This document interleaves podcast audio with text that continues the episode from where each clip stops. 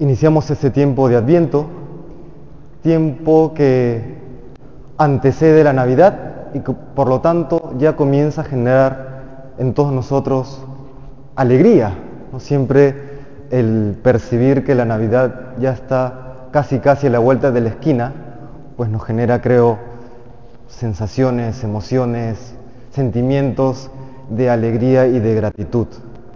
Particularmente también para mí hoy es una gran alegría contar con la presencia del Padre Álvaro Morante, quien ejerce su ministerio en Guayaquil, el diácono Mauricio González, quien ejerce su diaconado en Huancayo, y el ya conocido hermano Luis Paulo, no por eso menos grata su presencia el día de hoy. ¿no? El Adviento, pues, es este tiempo de esperanza y de alegría ante la venida inminente del Señor. Dios cuando se revela, se revela para todo tiempo y para todo hombre, aunque según el contexto personal y también histórico en el que estemos, habla de manera distinta. Estas lecturas, bueno, hoy particularmente la del Evangelio, está hablando ya de la segunda venida del Señor, de la parucía, de la venida definitiva ya en gloria. ¿Nos tocará o no nos tocará? Pues no lo sabemos, eso solamente Dios lo sabe. Otros textos que comenzaremos a, a escuchar ya, faltando pocos días para la solemnidad de la Navidad, hablarán de aquella venida del Señor hace poco más de dos mil años en Belén. Habló en particular para las personas de ese tiempo. Y entonces podemos decir que nos habla hoy también el Señor para que quienes estamos entre la primera y la segunda venida? Claro que sí, el Señor también nos habla a través hoy de su palabra a nosotros, porque nosotros experimentaremos y experimentamos ya la venida en gracia a nuestros corazones. Esa venida en gracia que hay que saber acoger. Y quisiera hacer énfasis en unas palabras que hemos escuchado en la primera lectura del profeta Jeremías. Dice, ya llegan días, oráculo del Señor, en que cumpliré la promesa. Está hablando, Jeremías es uno de los profetas que están en, esta, en este exilio a Babilonia, el pueblo de Israel. Habla, por supuesto, para su tiempo, pero también nos habla a nosotros, como les decía. Va a cumplir el Señor, ya llegan estos días en que el Señor cumplirá su promesa. ¿Y de qué promesa estamos hablando? Porque ya vino hace dos mil años. ¿De qué promesa? La del final de los tiempos. Sí, también, pero quería hacer énfasis en la promesa que cumple hoy. ¿Cuál es esa promesa, hermanos? Todos nosotros, porque somos hijos de Dios, porque somos creados por el amor increado, tenemos una promesa que a veces experimentamos como una necesidad. ¿Cuál es esa necesidad? La necesidad de plenitud, la necesidad de felicidad, la necesidad de superar todo sufrimiento, toda injusticia, toda, todo dolor, toda enfermedad.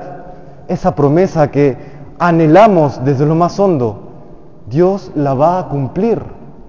Dios la va a cumplir todo aquello eso que anhela el corazón, que es una manera en que Dios manifiesta la promesa que nos ha dado, nos demos cuenta o no. Dios nos dice hoy, ya llegan días en que yo cumpliré esas promesas con su venida de gracia. Lo dice luego el Evangelio. Verán al Hijo del Hombre venir en una nube con gran poder y gloria. Cuando empiece a suceder esto, levantaos, alzad la cabeza se acerca vuestra liberación, aunque esta liberación sea precedida por momentos difíciles. La promesa se cumplirá.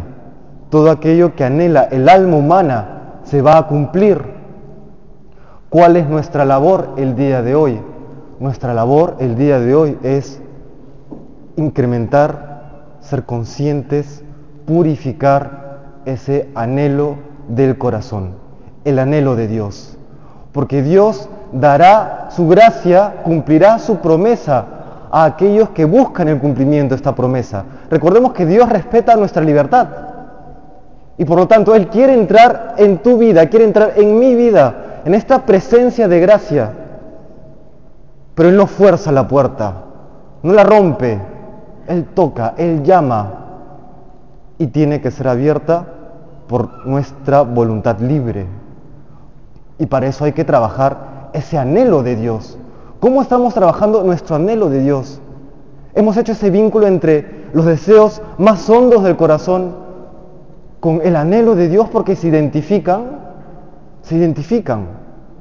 Los anhelos más profundos que tiene el ser humano encontrarán su plena satisfacción solamente en Dios. Todo lo demás es anticipo, todo lo demás puede ser bueno, pero es solamente preanuncio al cumplimiento pleno de este anhelo. Y por eso en este tiempo de Adviento los invito a dos cosas en particular, dos cosas para trabajar este anhelo en el alma. Lo primero, no llenemos nuestro corazón y nuestra mente de chatarra. Así como en el ámbito gastronómico, una persona que necesita ser nutrida puede comer comida chatarra, puede comer cosas que pueden ser muy, muy, muy ricas, ¿no? Pero que no alimentan, ¿qué va a pasar con esa persona? Va a llenarse pues de, de toxinas y le va a afectar. Y va luego, como se siente lleno, como se encuentra lleno y como ya está saciado, buscará lo nutritivo, no lo va a hacer. Lo mismo puede pasar en la vida espiritual, lo mismo puede pasar con el anhelo de Dios. Tenemos un anhelo de Dios que solamente, evidentemente, Dios lo sacia. Pero si llenamos ese anhelo profundo en el corazón con otras cosas, con distracciones, con entretenimiento, ¿no? Porque hoy lo peor que le puede pasar a una persona es quedarse sin wifi o sin 5G, ¿no? Las personas comienzan a tirarse, en uno de los edificios y comienzan a caer personas, ¿no? ¿Por qué? Porque estamos tan acostumbrados a estar siempre entretenidos. Pero ese, ojo, ese entretenimiento es comida chatarra para el alma, porque taponea tu capacidad de darte cuenta que estás hecho para más. Entonces el primer llamado es ese. Purifiquemos nuestro anhelo. Alejémonos de nuestras distracciones. ¿Qué, ¿Qué, me quita tiempo? ¿Qué es una afición que tengo en mi vida que finalmente se ha vuelto un vicio? Quizá el celular, quizá la computadora, la laptop, la tablet, el, el streaming de video o cualquier otro vicio. ¿Qué está impidiendo que descubras el anhelo de Dios en tu alma? Hay que quitar todo eso, porque si no sabes lo que buscas, no lo vas a buscar y no lo vas a encontrar. Esta purificación nos ayuda a darnos cuenta que estamos hechos para Dios, como decía San Agustín.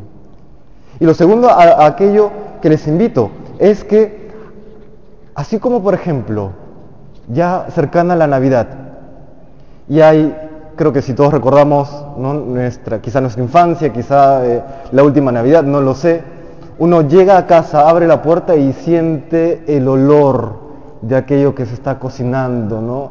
El pavo o el chancho o las galletas, lo que sea. Uno ya comienza a percibir aquello que se está cociendo y comienzas ese, ese deseo, se incrementa. ¿Por qué se da eso? Porque hay una cercanía a, aquello que te va a saciar.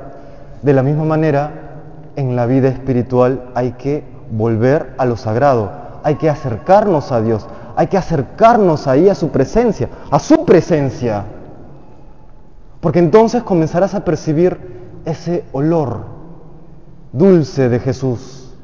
Y sabrás que eso es, Él es el único que saciará tu alma.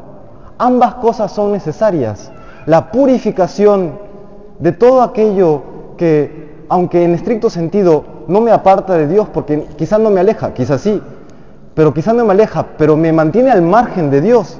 Sácalo de tu vida. Y lo otro, acércate decididamente al Señor, acércate decididamente a la oración, a los sacramentos, a la confesión, a la, a la Eucaristía, tanto en la comunión como en la hora santa, porque hay algunos que están en una situación que, que no se les permite comulgar, pero sí la presencia ante el sol que ilumina desde lo alto, pues transformará tu vida. Entonces, hermanos, a eso los invito en este inicio del Adviento, a tener anhelo de Dios. Y lo último, este anhelo de Dios nos lleva a vivir con esperanza y con alegría.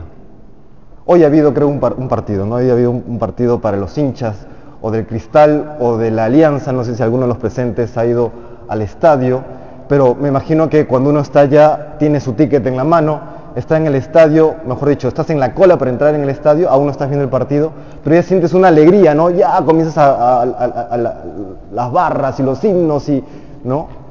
¿Por qué? Porque ya está próximo aquello que anhelas, así sea un partido de fútbol, bueno, vale, vale el ejemplo, ¿no? Imagínense si eso aplica para un partido de fútbol, ¿cuánto más aplicará para la realidad celestial? ¿Cuánto más aplicará para la venida de Dios en gracia a tu vida? Por eso el cristiano no puede vivir triste, no en el sentido emocional, porque sí uno puede sentirse triste emocionalmente dependiendo del caso, ¿no? A veces pasamos por momentos difíciles, pero no una tristeza del alma, el alma siempre tiene que estar en esa alegría de saber que Dios está conmigo y que estamos llamados al cielo, al cielo donde ni ojo vio, ni oído yo, ni vino a la mente del hombre lo que Dios ha preparado para aquellos que le aman. No lo podemos ni siquiera imaginar aquello que Dios ha preparado por amor a nosotros. Deberíamos desbordarnos de alegría, no caber en nosotros mismos. Pero para eso, hermanos, repito, hay que purificar el corazón, hacer silencio interior y acercarnos a lo sagrado. Que el Señor nos conceda pues estas gracias que hoy le pedimos en este inicio del Adviento.